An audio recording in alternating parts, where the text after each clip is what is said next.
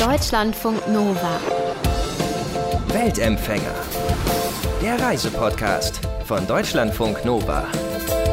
43 Platten hatten Olga und Michel bisher. 43 Platten in gut drei Jahren bei mehr als 40.000 gefahrenen Kilometern. Das ist ungefähr so ein Platten pro 1000 Kilometer. Finde ich, geht eigentlich ziemlich klar. Olga und Michel, die sind unsere Weltempfänger in Deutschlandfunk Nova. Und die beiden haben sich vor gut drei Jahren auf Weltreise begeben. Und zwar mit ihren Fahrrädern. Und auf ihrem Blog rausgefahren, da schreiben sie über ihre Reise. Und da kann man ihre bisherige Route auch sehen. Die sind erst durch Europa gefahren dann Türkei, Jordanien, sind dann durch Kasachstan, den Iran, Indien und China, haben also schon ja fast die halbe Welt durchfahren in den letzten drei Jahren und ihre Tour ist auch noch nicht vorbei.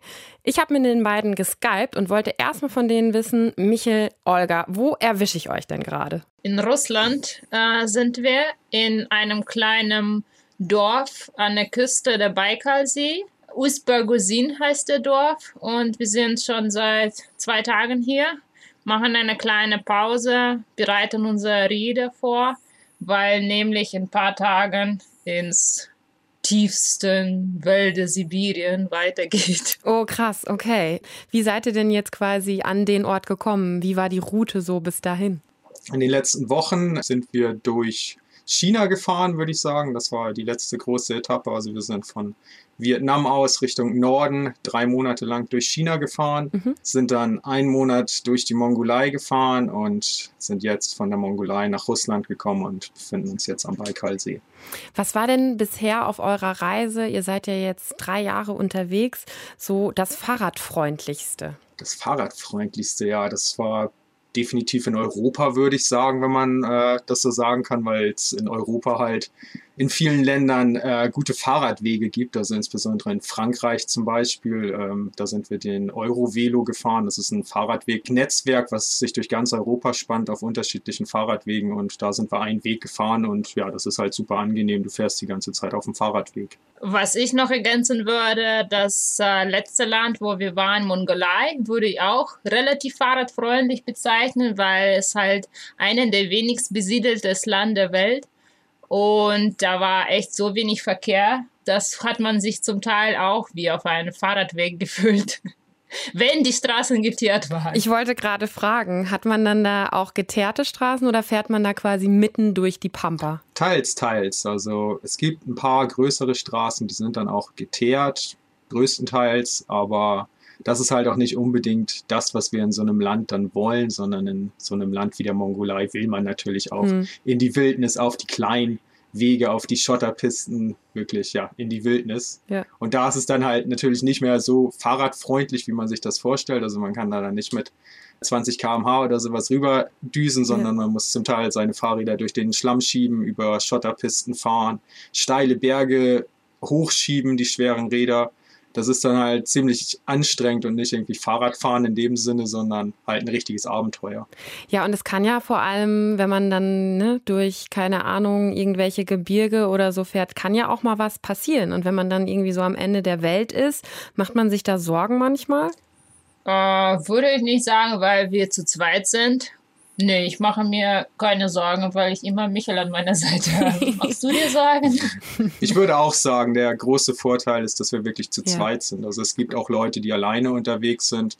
Da würde ich das dann auch ein bisschen kritischer sehen, aber wir sind zu zweit und die Wahrscheinlichkeit, dass uns beiden halt irgendwie gleichzeitig irgendwas Schlimmes passiert, ist dann doch geringer und ja, aber wir hatten bisher keine solchen Notfälle okay. oder sowas. Also bisher ist alles gut gegangen und wir fühlen uns eigentlich auch immer ziemlich sicher. Warum habt ihr euch entschieden, gerade mit dem Fahrrad zu reisen? Also was würdet ihr sagen, sind so die größten Vorteile? Ihr hättet ja auch trampen können oder mit einem Bus oder wie auch immer. Weil mit dem Fahrrad ist man absolut frei, würde ich sagen. Man äh, kommt an solchen Orten, wo keiner kommt, aber man ist auch relativ schnell aber auch relativ langsam. Man sieht die ganze Natur, erlebt alles sehr hautnah, aber kann doch relativ große Strecken zurücklegen und relativ schnell vorankommen. Und ist auch umweltfreundlich. Man ist die ganze Zeit draußen an der Natur und ja, ist einfach eine ganz tolle Art und Weise zu zu reisen. Man ist halt wirklich ganz dicht an der Natur, ganz dicht an den Menschen. Also ähnlich dicht an den Menschen wäre man vielleicht, wenn man laufen würde. Dann würde man genauso viel sehen, aber ja, wie Olga gerade gesagt hat, ist man dann halt doch deutlich langsamer und deswegen ja, haben wir uns als Alternative oder als Kompromiss dann für das Fahrrad entschieden. Aber wenn man da so stundenlang auf dem Fahrrad sitzt, ne, jeden Tag und das dann über mehrere Jahre, was muss man da für einen Deluxe-Sattel haben, damit einem nicht der Hintern mega wehtut, habe ich mich gefragt. Das ist natürlich wichtig. Also man sollte einen Sattel haben, der auf seinen Körper, sage ich mal, zugeschnitten ist. Also jeder hat da andere Formen und man muss einfach unterschiedliche Sättel ausprobieren, bis man hm. mit einem dann zufrieden ist. Und wenn man einen guten Sattel hat, dann kann man auch wirklich problemlos stundenlang auf dem Fahrrad sitzen und Fahrrad fahren. Also ab und an haben wir natürlich Probleme, das will ich jetzt gar nicht schön reden. Ab und an tut uns der Hintern weh, wirklich, aber ja, das gehört dann dazu. Okay, aber das heißt, ihr habt nicht extra so eine gepolsterte Hose nochmal an oder so, ne? Nein, sowas haben wir nicht. Nein, also wir tragen ganz normale Klamotten und nee, also wir haben keine derartigen Polsterhosen oder sowas. Da halten wir nicht so viel von. Habt ihr sonst irgendwelche Specials an euren Fahrrädern oder worauf habt ihr geachtet, als ihr euch die besorgt habt? Also wir haben schon darauf geachtet, dass wir irgendwie ganz gute Qualität haben. Wir haben uns Fahrräder von einer kleinen Fahrradmanufaktur aus Norddeutschland gekauft, aus meiner Heimatstadt quasi. Und ja, da haben wir schon ein bisschen Geld investiert, auf hochwertige Komponenten geachtet, damit wir einfach während der Reise nicht so viel Stress haben, dass so viel kaputt geht und wir uns die ganze Zeit um Ersatzteile oder sowas kümmern müssen. Aber wir haben auch Leute auf unserer Reise getroffen, die mit 50 Euro Baumarktfahrrädern um die halbe Welt gefahren sind. Also ja. alles ist möglich. Okay, krass, ja. Habt ihr häufig Pannen oder so? Ja, ab und an natürlich. Ja. Aber deutlich weniger als die Leute, die einen günstigeren Aha. und dann meistens ein Platten oder geht auch mal richtig was kaputt? Das sind meistens Platten, ja. Also das passiert schon ja alle paar Wochen mal irgendwie oder manchmal auch mehrmals am Tag, je nachdem. Die könnt ihr wahrscheinlich im Schlaf mittlerweile flicken, oder? Äh, ja, definitiv. Es ist halt, ja, dann, es ist einfach Routine. Also wir fahren halt, was weiß ich, hintereinander und einer ruft dann auf einmal, oh, verdammt, ich habe einen Platten und dann, okay, wird angehalten, Rad ausgebaut, Mantel abgebaut, Schlauch rausgeholt, Loch gesucht, Loch geflickt, Schlauch und Mantel wieder raufgesetzt, Rad wieder eingesetzt, Luft aufgepumpt und weiter geht's. Das sind dann ja 10, 15 Minuten oder sowas ja, und dann geht's weiter.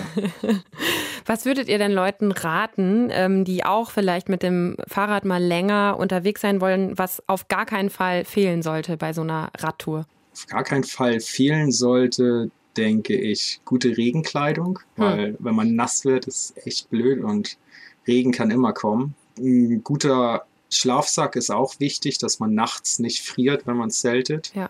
Ich würde sagen, auf jeden Fall einen Campingkocher oder quasi, dass man irgendeinen so Topf hat, dass man abends sich was Warmes kochen kann, weil das tut auch sehr gut. Ich habe auf eurem Blog gelesen, dass ihr auch bei 50 Grad durch Kasachstan gefahren seid, bei minus 8 Grad durch Georgien. Das ist doch schon ziemlich heftig, wie man dem Wetter auf so einem Fahrrad dann ausgeliefert ist, oder? Das ist auf jeden Fall eine der größten Schwierigkeiten auf so einer Fahrradreise, das Wetter, weil man es nie so richtig vorhersehen kann und du mit dem Fahrrad halt auch relativ langsam bist, sodass du deine gesamte Reise eigentlich wirklich an unterschiedliche Klimazonen und an unterschiedliche Jahreszeiten auch wirklich anpassen musst. Äh, aber du kannst es trotzdem nicht ganz verhindern, dass du dann auch mal bei Minusgraden fährst oder auch mal im absoluten Hochsommer durch die kasachische Steppe. Und ja, das ist dann zum Teil echt schon ziemlich anstrengend und ja, ziemlich fordernd. Ja, da muss man schon ein bisschen hart im Nehmen auch sein. Ich finde, also bei minus 8 Grad erfrieren einem ja die Hände, wenn man durch die Gegend fährt. Deswegen muss man Fahrrad fahren. Einfach schnell, schnell, schnell die Pedalien drehen, dann ist man aufgewärmt. Ja, das stimmt.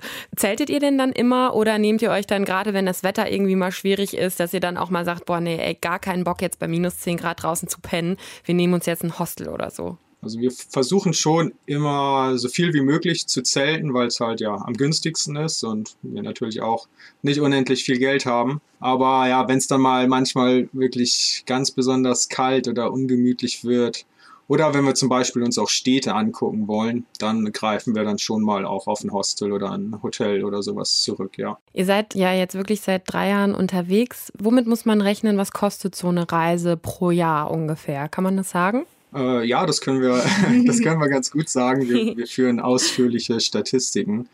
Ähm, also wir geben pro Jahr für uns beide ungefähr 8000 Euro aus für alles. Okay, alles Also zusammen. inklusive Lebensmitteln, inklusive Visa für die unterschiedlichen Länder, inklusive einer Krankenversicherung, die wir haben, inklusive Ersatzteile für die Räder und inklusive neuer Ausrüstung, die man ab und an dann mal braucht. Okay. Und arbeitet ihr auch während der Reise? Olga, ich habe gesehen, du bist Verpackungsdesignerin, malst aber auch und malst auch Postkarten von euren Reisen. Machst du das dann, um ein bisschen Geld dazu zu verdienen oder einfach nur, weil es dir Spaß macht? Ja, in erster Linie mache ich das, weil mir das Spaß natürlich macht. Und ich muss sagen, das war auch einer von den Punkten der, Re der Reise, dass ich wollte ein bisschen mehr Künstlerinnen in mir entdecken, Mhm. weil quasi, ja, Design ist schön, aber ich wollte mehr künstlerische Seite entfalten und das ist mir, finde ich, gelungen. Ich male ganz gern so die kleinen Situationen, die uns passieren oder irgendwelche witzigen Sachen. Und dann haben wir auch, äh, ich glaube, vor einem Jahr angefangen, so die Postkarten zu malen, wo die Leute sie quasi bestellen und dadurch uns auch quasi unterstützen und wir dann aus den jeweiligen Ländern die Karten anfertigen und verschicken, was auch sehr nett ist. Aber ansonsten konzentriert euch wirklich eher aufs Reisen oder arbeitet ihr wirklich auch noch von unterwegs zusätzlich? Also wir haben schon, äh, ich sag mal, ein kleines Unternehmen angemeldet mit unserem Blog. Also das bedeutet ja, wir haben einen Blog und wir haben einen YouTube-Kanal, wo wir dann über Werbung von YouTube halt entsprechend Einnahmen erzielen oder auch über ein bisschen Affiliate-Marketing über unseren Blog. Da kommen ein paar kleine Einnahmen rein. Es ist eigentlich eher ein kleines Taschengeld, aber ja, es unterstützt uns halt in unserer Reise. Ihr habt in einem Interview mal gesagt, was ich gelesen habe, dass euch ähm, die Hilfsbereitschaft der Menschen am meisten beeindruckt hat bisher auf eurer Reise. Könnt ihr so ein bisschen mal erklären, wie ihr diese Hilfsbereitschaft ja vielleicht auch in ein bisschen unterschiedlichen Ländern so erlebt habt? Ich würde auf jeden Fall sagen, dass wenn man die Nachrichten guckt und in allen Ländern wohnen irgendwie böse Leute und alle wollen nur Krieg und sowas, bekommt man so einen Eindruck. Und dann reist man in den Länder und äh, an jeder Ecke wird man mit allen möglichen Sachen beschenkt. Voll fremde Leute laden dich zum Tee ein, wollen deine Geschichte hören, laden dich zum Übernachten, sind super beeindruckt von den Leistungen, die du gemacht hast, wollen dir das Land zeigen und natürlich die Gastfreundschaft des Landes. Und das würde ich sagen, ist es echt unbeschreiblich. Vor ein paar Tagen sind wir an einem Baikalsee geradelt und da waren wir in einem kleinen Dorf und haben nach einem Laden gefragt und die Leute haben gesagt, hier gibt's keinen Laden. Und wir waren so ein bisschen, oh, wir haben schon irgendwie nicht so direkt angewiesen, aber der nächste Dorf wäre in 30 Kilometer. Und dann haben sie gesagt, was brauchen wir? Wir meinen so ein bisschen Kartoffeln vielleicht. Sie meinen, ja, kein Problem, wir haben Kartoffeln. Und wir wollten die abkaufen. Die meinen, nee, in keinem Fall, wir kriegen die Kartoffeln geschenkt. und dann haben wir noch Brot und irgendwie Gurken und alles Mögliche geschenkt bekommen. Und das ist so toll, dass so, so diese einfachen kleinen Sachen. Ihr wolltet mit eurer Reise ja eine neue Sicht auf die Dinge, aufs Leben so bekommen. Hat das funktioniert bisher? Ja, würde ich schon sagen. Also ich denke, wir hatten schon vor der Reise auch ein bisschen alternative Sichtweisen auf viele Dinge und während der Reise hat sich das auf jeden Fall auch bestätigt. Also zum Beispiel Thema Konsum. Also wir kommen mit so wenig Sachen aus auf unserer Reise und es ist einfach verrückt zu sehen, wie die Leute mit ihren Kreditkarten rumlaufen und kaufen, kaufen, kaufen und Handys kaufen und Telefone kaufen. Es war insbesondere in China auch einfach super krass, wie viel die Leute dort kaufen. Wirklich, die ganzen Häuser und Apartments sind vollgestellt mit Zeug, einfach nur Zeug, wirklich so viele Sachen, die gekauft werden. Und ja, wir leben halt äh, auf unseren Fahrrädern mit unserem Zelt und haben Hm. wirklich nicht viele Sachen und sind einfach fröhlich damit. Die Frage ist immer so ein bisschen schwierig, aber was ist so eine Situation, die euch wirklich extrem beeindruckt hat auf der Reise? Gibt es da was, was ihr immer wieder erzählen würdet, Leuten? Die Gastfreundschaft, wie wir jetzt eben schon gesagt haben, insbesondere im Iran, da war es wirklich ganz besonders Mhm. toll, wie gastfreundlich die Menschen da waren. Also da ein explizites Beispiel zu nennen, bringt nichts, weil das eigentlich jeden Tag passiert. Du fährst mit deinem Fahrrad in irgendeine Stadt und stellst dich vor den Supermarkt und äh, willst was einkaufen und du wirst sofort angesprochen. Es wird gefragt, wo kommst du her und was Mhm. machst du heute? Und hey, schlaf doch heute Nacht bei mir, ich lade dich zum Essen ein. Ja. Und dann sagst du, nein, nein, nein, alles okay, vielen Dank. Und dann bestehen die Leute aber drauf mehrmals. Und ja, du kannst dich eigentlich gar nicht gegen wehren, gegen diese Einladung. Du musst sie im Endeffekt einnehmen. Und das ist einfach so wundervoll zu sehen, dass diese Menschen so hilfsbereit Ja. sind. Und du wirst in die Familie aufgenommen, du sitzt dann mit der ganzen Familie da auf dem Teppich im Wohnzimmer und es wird Essen serviert und Tee serviert.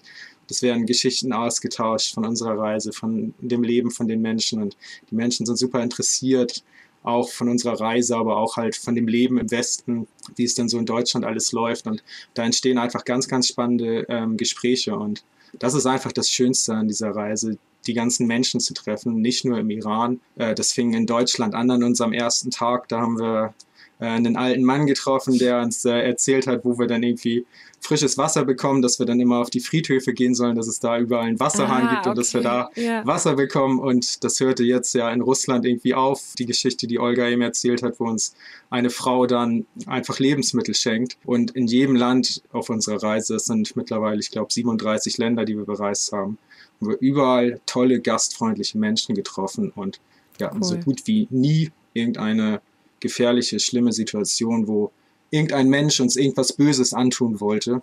Ja. Das ist einfach toll zu sehen. Ja. Also die Menschen auf unserem Planeten sind wundervoll. Das ist das, was wir gelernt haben. Wo geht's denn jetzt als nächstes hin? Wie sieht eure nächste Reiseroute aus? Also jetzt werden wir für noch zweieinhalb Monate ungefähr in Russland bleiben bis Ende Oktober. Und wir werden von hier aus vom Baikalsee, wo wir jetzt sind, leicht Richtung Norden fahren und von da aus dann Richtung Osten bis nach Wladiwostok, Okay. ganz im Osten von Russland. Mhm. Und von da aus werden wir dann vermutlich eine Fähre nach Südkorea nehmen. Mhm. Da gibt es Fähren und dann werden wir eventuell noch nach Japan fahren, wissen wir noch nicht genau. Und wie es dann weitergeht, wissen wir auch noch nicht so ganz genau. Aber heiß im Rennen ist im Moment Mittelamerika, Okay. womöglich Mexiko. Ja, jetzt geht's aber erstmal noch durch Sibirien für Olga und Michel, unsere beiden Weltempfänger. Zum Glück ist da im Moment aber noch Sommer, muss man sagen.